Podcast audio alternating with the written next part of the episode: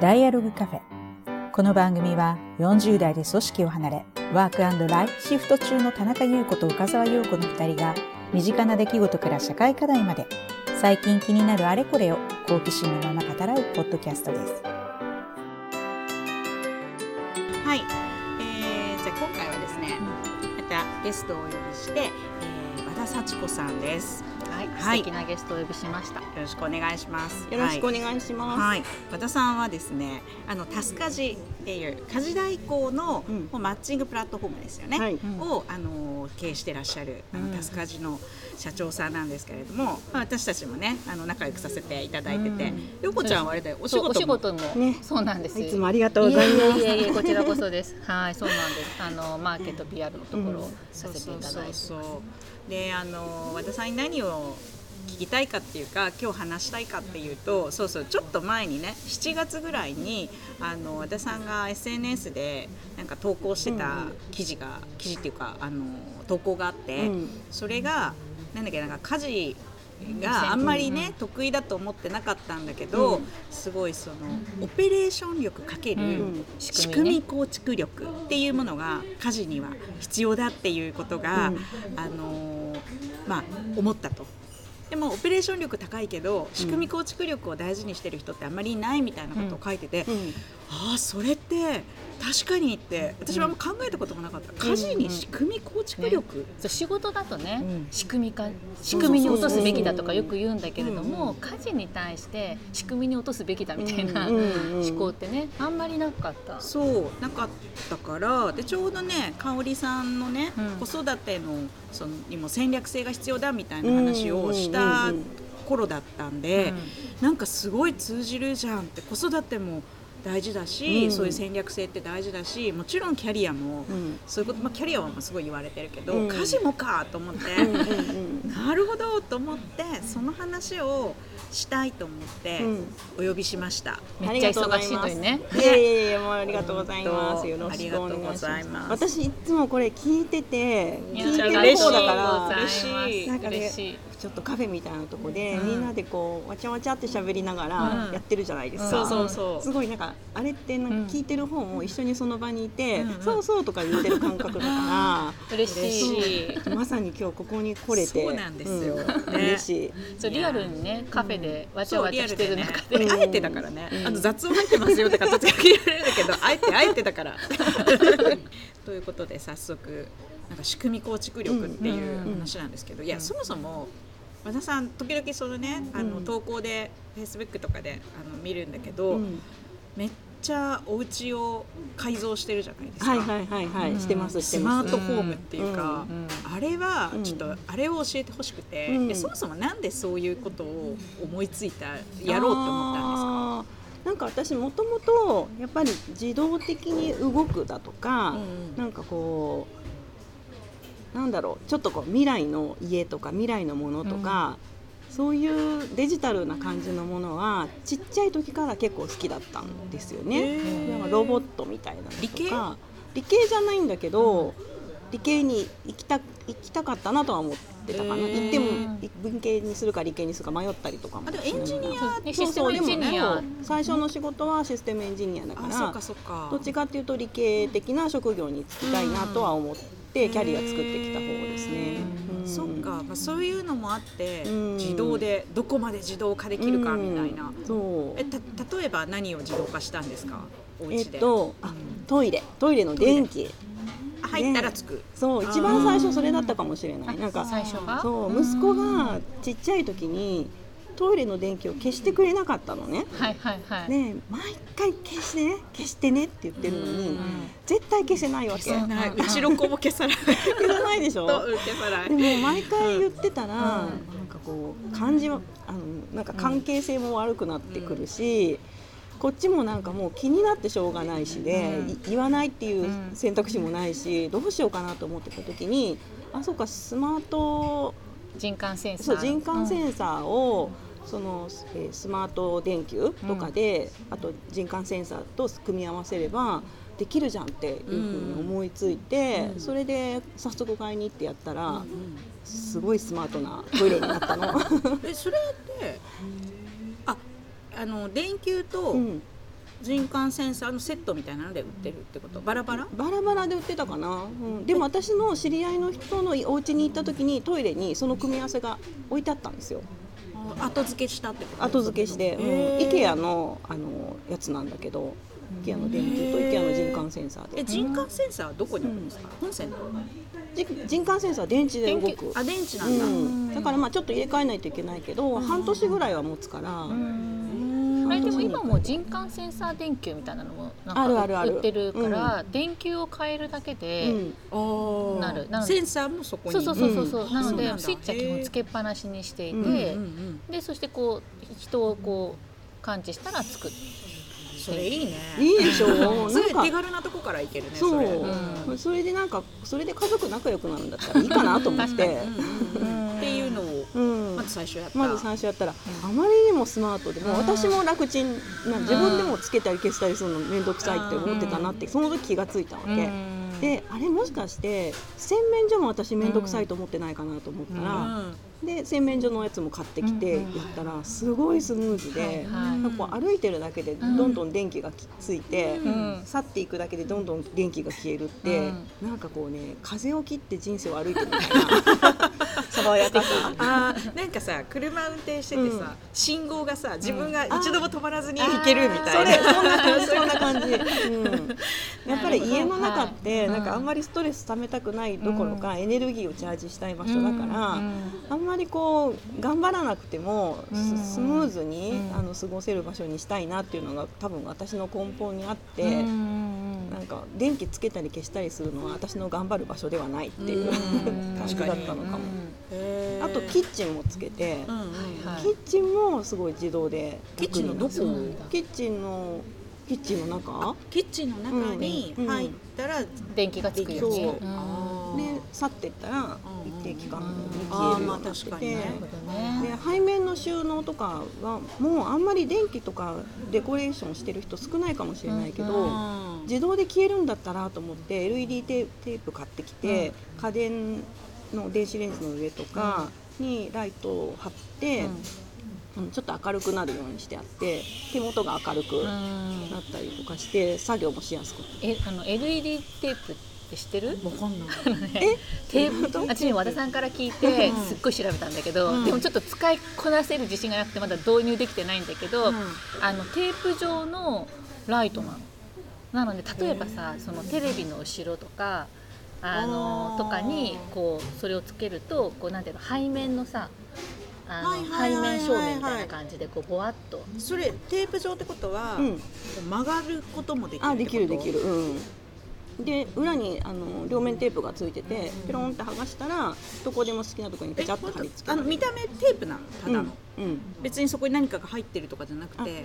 テープなんだけどそこにちっちゃいこうライトが。LED 電球ちっちゃいのがうんっていうかくっついてる感じ、へうえんだからそのもう本当にテレビの後ろに貼るとテレビの背面から光がボワーって出てそれ電池電気。電気。電気なんだ、うん。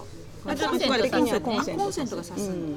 へえ電気があのテレビがこう立体的になったこういうやつりとか。こういうテープで。はあへえあと棚サイドボードみたいな。巻き尺のようなパッあそうそうそう。と見ね。そうでも例えばさベッドフレームとか。あね見えないところに貼るんだよね。そうそうそうそうそう。棚の中とか。あ確かにこのねこうクローゼットの中とか、うん。暗いから、そう。あー確かに、ね、いいでしょ。いいかも、うん。ああなるほど。あムーディーな感じ、うん。そうそうそう。ホテルのねそうそうそうみたいな。ちょっとやるだけですごいホテルみたいな感じになったり、うん。家具の後ろとかもサイドボードの後ろとかもつけておくと、まあ、やっぱりホテルのカウンターみたいになったりとか、えそういう情報はうん。ネットで調べた？ら、そうね、うん、ネットで調べてるかな。へーなんかできないかみたいな？そのたまたま、うん。あやっぱり YouTuber の方がインテリア系の YouTuber の方が、うんうんこれつけたらこんな風に素敵になりますよって言ってるのを見てああいいって思ったりとか私すごい YouTube とインスタは毎日めちゃくちゃ時間使って見てえー、るから、そうなんだ、うん。それはなんか仕事のためとかじゃなくてただただ好きな。うん、仕事のためという言い訳をつけながらただただ好きってただ感じ。ただ好き。なんでもそういうこう暮らしというか、うん。住環境に対する関心がもともと高いのかな、高いのかもしれない。なんかあのすごい、うん、なんかこうシンプルに穏やかに暮らしたいっていう感じがある。えそれ子供の時から、うん。例えばこう自分の部屋をすごい整えたりとか、うんうんなんかいろいろやってたんですか、うん、なんかそういうのは好きだった。模様替えしたりとかもするの好きだし棚の中に何をこう入れていくかっていうのを考えるのも好きだった。けどね、うん。けど、うん。さっき言ったオペレーション能力は低いわけ。うんだから、棚にここに何を入れるかっていうのは決められるんだけども、うん。それを一回出しちゃったら戻すことはできないわけよ。うん。なるほど。うん。なるほどね。だんだん家が汚くなっていっちゃう、はいはいはいはいはい。それどうなんでなんで汚くなっちゃうんでしょうか？あの私の場合は結構体力がないのかなと思った、なんか体力。家に帰ってきて、うんまた家の中をうろうろあっちこっち動き回る、元気がない、なんかこうもう横になってゴロゴロしたいっていう風にしかもう家では思えない、多分ももっと体力があったり筋力があったりする人は、まだなんかエネルギー余ってるから筋トレでもするかみたいなとか ランニングするかみたいになるとかヨガやったりとかいろいろするんだと思うけど、もうなんか私もヘトヘトみたいな状態だと、うん。そんなにこうまあエネルギーをね。エネルギーがないんだと思う。でもなんかそのさ最初のね話してたその仕組み力とオペレーション力でいくと、なんか大多数の人はうん。仕組みができてなくて、なんかそのエネルギーというか、うん。オペレーション力でうん。なんとかしようみたいな、うん。ととりあえずここにぶち込んどけとか、うん。とりあえうん。ずここにえいって収納しちゃうとかで、オペレーション力の方に頼ってる、うん。特に家事はね、が多い気が発想がなかったする。その家事に仕組み構築力って。確かにみたいな。いや考えてでもなかったわさそうなの。自分が興味ある領域以外はそういう物事を立体的に見れないわけよ、うん。うんだから香織さんのあの育児の話聞いて私もびっくりした。あんな戦略的に物事、ね。子育てをうん。見るっていう、そのなんていうかそういう目線があることがうん。存在してること自体、うん予想もしてなかったから、やっぱりだからその領域に興味があって何かこう問題があって解決したいとかっていうエネルギーがあればうん。すごい立体的に物事が見えてくるんだろうけど、家事における仕組み構築力って、うん。例えばどういう何から始めたらいいんですかね。えっとまあ、基本的にはあの物家事はやっぱり物があっちに行ったものをこっちに戻すとかになるので、多少体は使わないといけないと思うんですよね、でもその体を使う時に一番最短距離で物がこう動かせる、うん。でどういう状態なんだろうっていうのを考えたりとか、あとえっ、と、うんあとあれじゃない？さっきのさ一回入れられるけど出したらもう戻せないみたいな、再再現性っていうかなんかわかんないけど、なんかそういうのってどうどそううどこに何を入れるかとか置いておくかって決めることによって、多分うんうん決まってないと毎回これはどこに置いたらいいだろうっていううん。頭のエネルギーを使うんだけど、うん。決まってればそこはもう何も考えなくても済む、うん。だうんからその分エネルギーをはいいやはい。そうだよなんだねっけな習慣化とかもそうあー習慣化もそうそういうことだと思う。そのに生きてる中ではい。はい決めること、ちっちゃい決めることがはいはいいっぱいあるんだけど、あーその決めるのっていうのはエネルギーを使うはいはいはい。しストレスもかかるから、極力決めないでいいぐらい、はいはいはい。もう自然なうん。流れに持ってくる。なんかスティーブ・ジョブズが毎日同じ服あ着るそうそうそう。そうそうそうあれだよね。そう選択をショートカットするっていうか、うん。うんなんかまあそそういう意味ってことでね、うんまあ毎回どうするかを考えるんじゃなくて、うん。先に方針を決めておくと、うん。考えたり悩んだりみたいなところうん。を極力減らすっていう、減らす、ですよね。そう。で家の中のものってなんかこう勝手に増えたりうん。しないじゃない？自分が買ってこない限り増まあそうね。えない、確かに確かに。から確かにね。もう最初からどこに何を置くかを決めるっていう生活をするっていうふうに決めておく、うんもう買う時点でどこにしまうかを決めた上で買う。ところまで究極に持っていけたらほとんど頭使わなくてもいい家になる。なるほなるほどどね。ねこれでも家の中に増やす人がいる場合があるじゃないですか、うんうんうんうん。こうついつい買ってきちゃううん。人、うちの夫なんだけど、で いやこれ収納考えたみたいなのとか、あとなんかその服とかも,、もう増やすんだったら、うん。さよならする服も決めていただきたいんだけど、うん。さよならはせずにこう増えていくみたいな、これどうすいればいい確かにね。の家も公公共スペースというか共有スペースと個人のプライベートなスペースっていうのが一応あると思うんですよね。で共有スペースはそういう個人のん。なんか思考だとかを入れ込まない、はいはいはい。みんなの居心地のいい場所にする、うんうんで個人の持ち物も持ち込まもう持ち込んでもいいけど持ち帰ってもらうっていう。うんうんうん。で、えー、とそういう個人の趣味みたいな、うん。ちょっとこうデコボコした部分は、プライベートスペースでちゃんと処理してもらう。だからそこはもう見にざる聞かざるそうそう言そう。そこで綺麗にしたければ自分ですればいいし、うん。えー嫌だったらん。ぐっちゃぐちゃに好きなものを詰めて、うん。詰め込んだ生活をしてもらっても結構ですみたいな。うん。確かにね。でまあ、その人がが助けてって言ってきたら仕組みを作れる人がそこを作ってあげてもいいし、うんうんでも確かにその家の中でのそのプライベートな部分と共有スペースをしっかり分けて、うん。だってその個個人のプライベートのなんか、うんぬ抜け道っていうか逃げ道を作ってあげるのも、うん。でもその発想も仕組みかって言ったら仕組みあそうそうそう。そう確かにね。うん。あまあ、なんかカテゴライズで言うとその他みたいなのを作っておいて、ここに何でも突っ込ん確かにでおくみたいな余白を持った仕組みかね、うん確かにねそれがないと面倒くさくなっちゃうんだよね、なんかいるものいらないもの、うん。決められないものみたいな,、うん。なんかボックス分けるみたいな、うん。ああいう決められないものボックスがまず一旦あった方がいいみたいな、うん。ただなんかあんまりにもざっくり分けた形で終わらせると終わらせるといつもなんかいらないものボックスとかその他ボックスがぎゅうぎゅうになっちゃう。みたいになるのでやっぱりほとんどのものはうん。もうカテゴライズして整理した上で日々のことでちょっと出入りが増えたり減ったりみたいなものをその他の方に分類していくっていうそんなイメージかなと。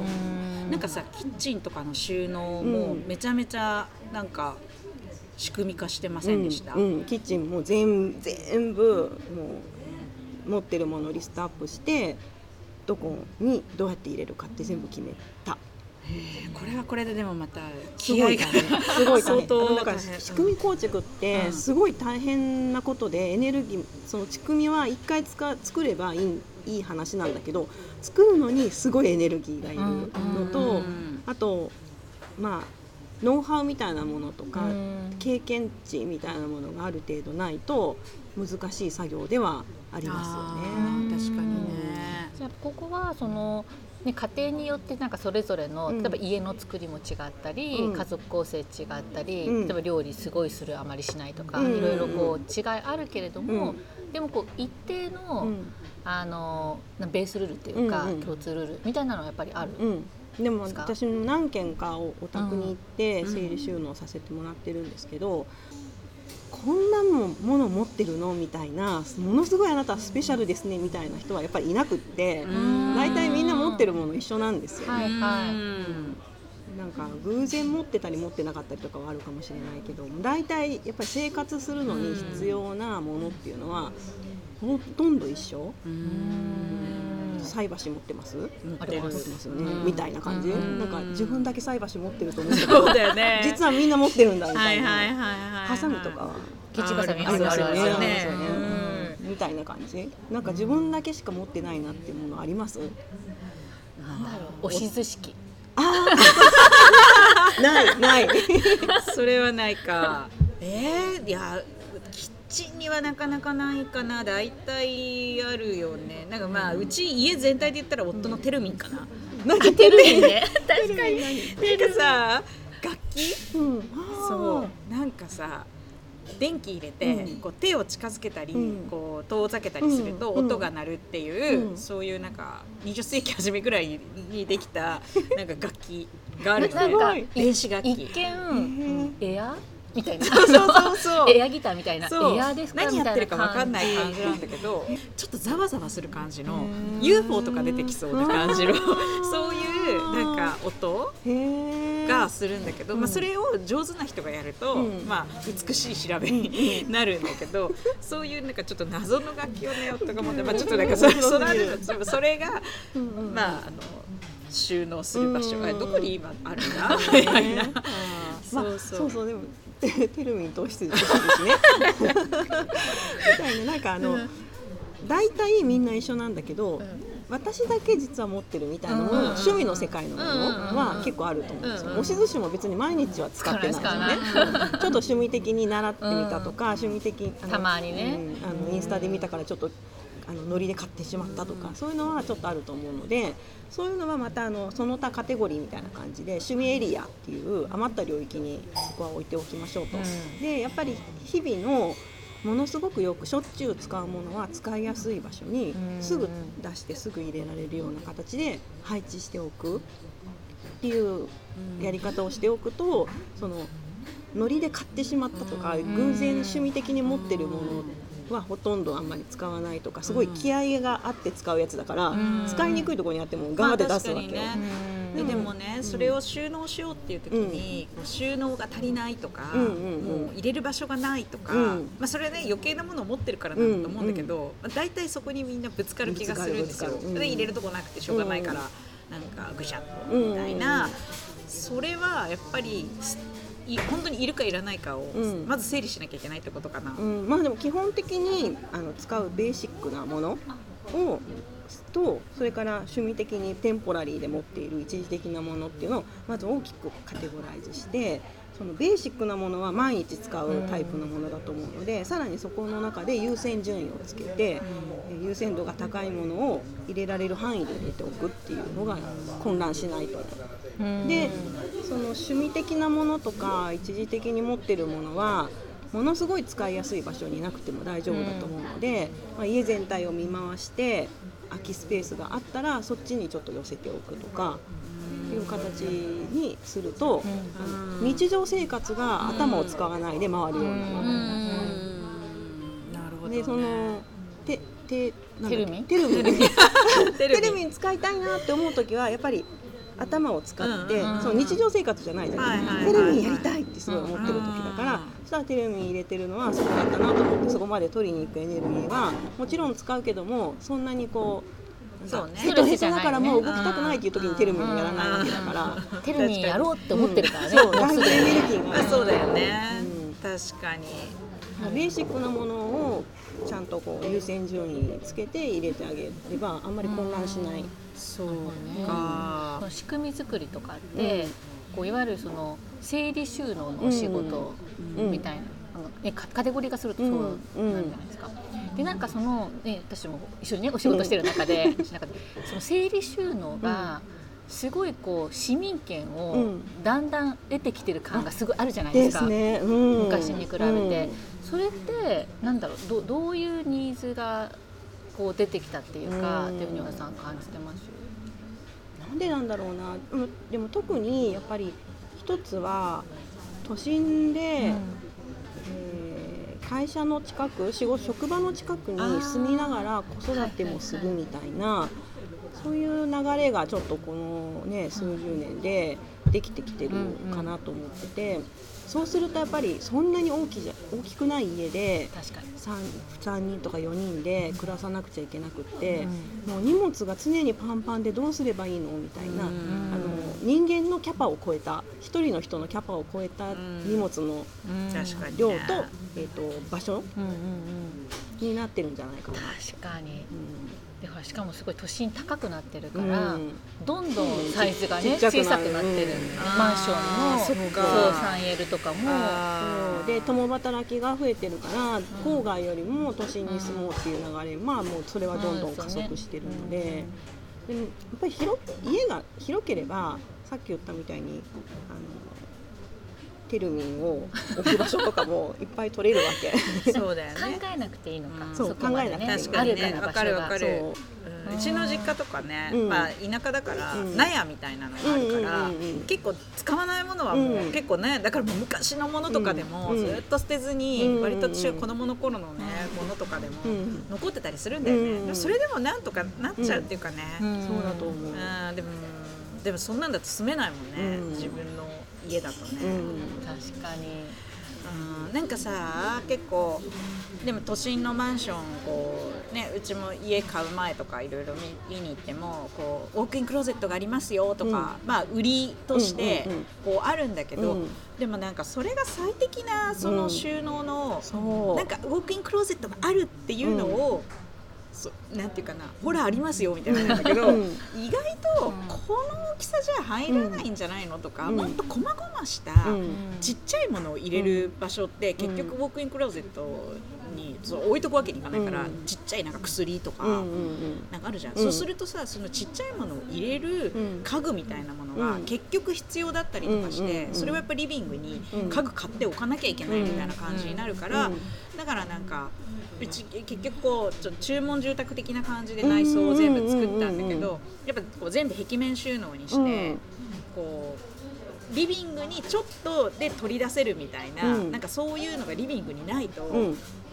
結局家具を置いて、うん。リビングが狭くなるみたいうんな、うん。なんかそういう感じになるなと思って、うんそうまさしくそう。だと思う。なんかウォークインクローゼットに騙されないぞ。って そう。でもそういう意味でもその仕組み化を作る時って、その入居の時うん。その引っ越しの最初とか、うん。まあ、そそもそもじゃあどういう家具が必要なのかとか、今もうそのもうあるこのウォークインクローゼットどう使えばうん。一番最適なのかみたいなのを一緒にこう考えうんてくれるっていうか、うん。助けてくれる人がいる。と、確かにね。仕組み化のところは結構経験積んだり、ノウハウがないとやりづらい難しいところで、うん。自分でやろうとしたしてできないわけじゃないけど、かなりこう試行錯誤しないとノウハウって、専門家のそう積まれないとこだから、うんまあ、そこは経験のある人に入ってもらったりアドバイスしてもらいながら仕組みを作っていくのがいいかなと思う。えそういうサービスをやろうとしてるの、そうあでももうすでに整理収納サービスはあるので、あそれカジュアアルにね3時間とか6時間とかオーダーできるからそこであのやってもらうのでもうできると思う。引っ越しの時に、うんうんあのお願いをして、うんうんこう一緒にこう入居のものを入れる時に一緒にこう、考えてくれるってこと？うん、へそう。で、ーまあ、そのサービスは比較的カジュアルなサービスで、えー、と3時間とか6時間とかあとは何回か繰り返し来てもらうとかで利用するやつなんだけどもう一つ考えてるのがもう家中全体を、えー、とそのベーシックな、えー、と収納とそれからプラスアルファのものをこうどうまとめていくかっていうのをもう仕組みをある程度パッケージ化してそれをこう導入させてもらうっていうのもやろうとしてる今作ってるところ。さっき言ったみたいな、うん。そうあの例えばリビングってやっぱり収納ないと不便じゃないですか、だからだけどリビングにじゃあそもそも何を置けばいいの？ってなるけども、うん。そんなの学校で教えてもらってないから教えてもらってない。わかんない。でしょ、うん。まあでも基本的にそのベーシックなものってみんな一緒って言ったんだけど、まあ、リビングに置くべきベーシックなものっていうと,、えっと文房具？一式？あのホッチキスとペンだけじゃなくてホッチキスとか、えーなんだ糊とか、うん。あとハンコみたいなものとかあと何があるかな？ハンコと糊と、まあ、その辺の文房具一式ですよね、ちょっとした子供の書類書く時にちょちょって使ってすぐ戻す、うん。あの工作するやつじゃなくて、あのうん趣味のやつじゃなくて、それとそれから薬、うん。常備薬。うん。いやちょっと胃が痛くなったみたいな時に飲んだり、うん。あるある。頭痛いっていう時にそこに行って飲むようなもの、あとは、えー、と書類、うん。えー、と保険？保険保険系とうんか、うん。まあ、家の契約書みたいなものとか、結構、まあ、比較的ベーシックな誰もが持ってるようなものをやっぱりすぐに見たいと見て取り出して入れたいっていう気があるのでそれもリビングに置くっていう比較的その辺がベーシックなものなんですけどそれさえリビングにあればあとはそんなにリビングに置くものはないかなと思う。あとはほらあのビデオのあの DVD とか。DVD ね。うん。あと郵便物とかね。あ郵便物のまあ収納じゃないけどテンポラリー的なね。テンポラリーなやつ。あと鍵もどこ置いたかみたいなとかね。うん。あ家の鍵？家の鍵とかね。あまあでもうちはねあのうちもスマートロックにしたんで。スマートロックにしたのスマートロックにしてる。あでもねそれはもう家建建てるっていうかあの入居する時からスマートロックにしちゃったんであのスマホで開け閉め。だからなんかその遠隔でもできるから、うん。子供が帰ってきて、ピンポンをしたら、うん。あのまあ、電話してきてくれたらうん。遠隔でも開けられるから、子供に鍵、まあ、持たせなくてもとか。うん。あとまあねそれこそそのまあ家事代行の人とかもし来てもらうんだったら、あの多分あれね、まあ、それ使ってないけど、うん。登録すれば一時的なキーみたいなものを発行できるのかな、はいはなんかスマホに、うん。でなんかスマホ上で操作できるみたいな、なるほどね。そうそうそうそう。うん。すごい便利。そうそれは便利だね、うん。うん。防犯的にもね、うん。誰が開けたかとかが、まあ、誰かっていうか、まあ、開けたら分かるから、う記録こうログが残るじゃない、うん。そしたらあ安なんか誰かが開けたとか、うん。確かに。そうそうそう。さっきのそのリビングに何を置くとか、あのそれって基本的にはやっぱりその使う場所で、よく使う場所にそのものはあるっていうのが基本的な考え方、うん。うん。そうそうそうそう、ねうんベーシックなものはね。ベーシックなね。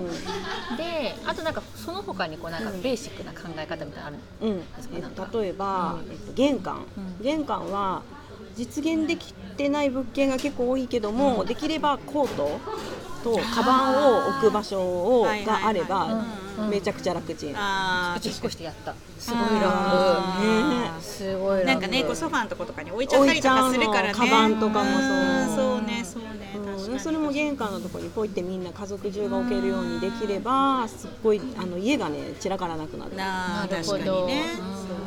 とかあと洗面所は家族のあの下着類とかうん靴下とかシャツとかが置けると,、うんえっと洗濯動線をうん最短にできる、確かに確かに。今みんなもう乾燥機で洗面所で乾燥機までかけて洗濯しちゃうからそしたら洗面所でそのまま畳んでそのまましまえるっていうのでだからあー確かに。多分一歩も動かずにできるぐらいの。あー。で洗濯物もちゃんと出来上がったものを点一時的に置いておく場所もちゃんと作っておけばうん。ソファーの上に洗濯物が山積みになるっていうこともなくなってできこれから洗濯するものを一時的に置く場所と出来上がったものを一時的に置く場所もちゃんと事前に準備しておければ混乱しなくて済む。すごいベルトコンベヤーうん。それはもうじゃあ家づくりの時から、そうもうそのアドバイスが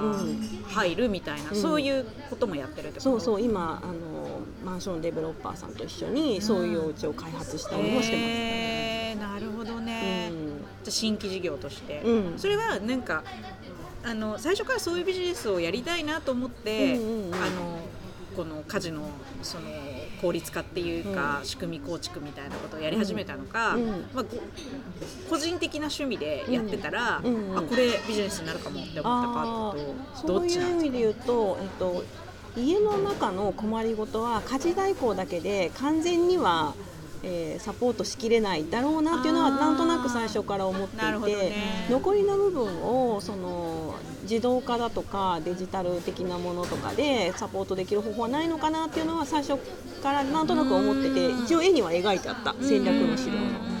だけど具体的にどういうものなのかまでは分からなかったんだけど、やっぱりタスカジのプラットフォームを運営してると家事の知見もすごい溜まってくるし、もう耳戸島なのかっていうぐらい あの家事の情報はねうん。あのできあの溜まってくるしあと依頼している方のお家の情報とかも、うん。やっぱりこんなことで困ってるんですみたいな話もいっぱい聞くし。うん。でそうするとなんかまだまだやっぱり解決してない問題があるんだなっていうふうにだんだん分かってきて、でやっぱりじゃあ整理収納とかその家の形自体を変えていくとか、うん。収納ルールをもう少しこう、うん、がっちりと提案するっていうことを、あのできたらいいなって思ったんですよね。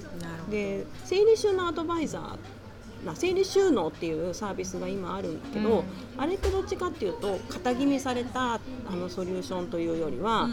あのお客様の、えっと、ニーズをお聞きして、でこう提案するっていう完全100%カスタマイズの仕組みなの導入の仕方なの。うんうんうん。でもそれだと依頼する側にある程度その生活のイメージがあったりとかなんかこうか、うんこういう例えばリビングにはこういう文房具を置きたいですっていうふうにある程度分かってる人じゃないとオーダーがしづらいところがあるんですよね。リクエストがそもそもできるかっていう、そうそう。あそういうことね、依頼する側にもある程度こうイメージがあった方が、か完成形に近づきやすいっていうのがあるんだけど全然ないともしかしたらなんかちょっとずつ一歩ずつ進んでいくみたいなそういう作業になっちゃうかもしれない。だけどなんか理想形みたいなものをもう少し提案した方がいいんじゃないかなと思っててそれが今その作っているあのタスカジハウス片付く家みたいなコンセプト。タスカジハウス。タスカジハウスっていうのを作ろうと。していい名前でしょ？いいいい名前。私が私が言う名前おーいい和田さんのだけど。すごくいい名前だったそれタスカズハウスっていうコンセプトってこと、でそれモデルルームっていうか、モデルハウスみたいなものを作ろうとしてるってこと、そうそれはあのハウスメーカーさんと一緒にやろうとしてるの、うん。えー、いいですね。でそこにはもうさっき言ったみたいにし収納ルールに基づいてベーシックなものがどう収納されるかって想定した上での収納がもう決まってる、洗面所にもちゃんと、あの下着が4人分入るぐらいのスペースがあったり、ね。一時的な洗濯物が一時的に置けるような領域があったりとか、あと玄関にコート掛けと,、うん、とカバン置きがあったりとかっていう。はいはいなんかすごいなんかその最初から仕組み化されてるのがいいなと思うのってなんかこう生活って本当になんていうのかなあの考えずにこう行動しているから、何がこう自分のストレスさになってるのかっていうことに気づきにくいっていうか,、しかも細かいことがいっぱいあって、でその変わって初めてあすごい快適になったって気づくんだけど、うん。そう。その変わる前にじゃあものすごくそこにストレスを感じていて、これをどうにかしなきゃって思ってたかっていうとそうでもないっていうか。すごい気づきにくい。あまりにこうなんかこう細かく、なんだろうな日常に紛れ込んでいて、うんなのでそのここをこうしてくださいっていうリクエストがすごくしにくい類のものが多いから、最初にそこをこう整えてあげるっていうのは、あの気づなんていうか多分入ってみるとものすごく快適なんだと思う。うんうんうん。でもなんかその不満さに気づくのが難しいから、マーケティング的にはすごく難しいっていうか、うん。要はそのなんていうかこうど不満を解消するのがこう、ねうん。基本的なプロセスだとすると、うんね。ここはあなたすごくストレスを感じてるんですよっていう認識させることがはいはいはい難しいから。なるほどね。そうしかもだから力技でなんとなくやっちゃってて、あそうそう、能力の高い人は意外と意外とそんなに困らまあしんどいけれども困らずできてたりするからね、オペレーションをね。オペレーションね、うん。そうそうそうそうそう。なんかそのそうそうなんだなと思って、うん。私なんかあの3年前に引っ越した時に、すっごいしょうもない話なんだけど、うん。こうまあ、引っ越す時に片付けるとか一回出すじゃない、荷物そしたらあのポケットティッシュがね、うん。いろんな場所から出てきたわけ、うん。あるある。でで集めてみたらものすごい量のポケットティッシュがあったわけ、もう買う必要なんてないぐらい、うんでなぜやっぱりそれが起きてたかって、なんかこうもらったりとかした時に、とりあえずみたいな場所にうんいろいろしまってて、複数に分かれてたからで,、でそれをなのでポケットティッシュを入れる場所っていうのを洗面所の棚の一角にこう作って、全部入れるように。して、そしたらあのでウェットティッシュとかそういうのも全部その辺にまとめるようにしたら、なんかすごく楽になったわけ、でその例えば子供とかに聞かれて例えばなんか遠足の前とか、何かの前とかにこうティッシュ持っていかないといけないとか時に、あそこにあるよね。そうそうそうそうそこにあるよって。でなんかその辺の類のものはそこにあるよみたいな、うんうんうんとりあえずその棚探してみてみたいなのが言うと別に家族もなんかあっちゃこっちゃ引っ張り出さなくてもこうそこ開ければいいだけだし、っていうなんかこうすごいちっちゃなことなんだけどでも満足度は実は実現すると結構高いっていうか、あとなんか家族あの家族全員で把握しやすくなる、それすごく大きいですよね。確かにうんやねっぱり共同生活だから一人の人がその仕組みを理解してるんじゃなくてみんながその確かにね。を理解できるような分かりやすいシンプルな仕組みである人も必要もある。そうだね。このドアを開けてこの引き出しを開けてこの中のこれを開けてこれをみたいになってくるとどこに何があるかうんみんな分かってるよね、そう。そういちいち説明しなくていいし誰々がいなくて分かんないみたいなのないからね。まあ、ラベル付けしてあるのもいいけどいいしさらにこういうものはこの辺にあるよねみたいはいはいはいなはい共通の概念があるっていうと見つけやすい。あ奥が深い。ー奥がめっちゃなんかめっちゃ余地あるなって思うんだけど、そうね。でで結構エネルギーかかるからね、うん。ちょっと専門家のサポートが確かに必要かもしれない、なるほど。そう私もかね今こんな風に言ってるけど、私の家もだいぶ昔は汚かったしで物はもうそのことねポケットティッシュなんて本当にいろんなとこから 出てきてコートのポケットから出てくるこっちのタンスから出てくるみたいな生活をしててあの時はなんか苦しいなとは思ってたけどその理想の形があるというかもっとこうスマートな形があるってことを知らなかったから、まあこうやって大変な思いをしながら生活するのが人生なんだって。これが仕事だみたいな。なるほどなるほど、うん頑張れ幸子みたいな。そういう感じだった。んだあー確かにね、ううん。そうかそうか。もっとスマートに生きられるとうん。生活はねもっと快適になるってことですん。ね、なるほど、うん、なるほどね。戦略的家事についてちょっと自分ももうちょっとちょっとやんなきゃなっていっぱいなんかタスクを タスクをちょっと構築しなきゃなって思いました。はい。じゃあ、えっと、今回はここまでということで、次回はそのねあのタスカジのサービスだったり、なんかどういう風なこう人が使ってるのかとか、うんうんうんうんうん今どんなトレンドがね家事代行にはあるのかみたいなことを聞いてみたいなと思います。はい、ありがとうございました。ありがとうございました。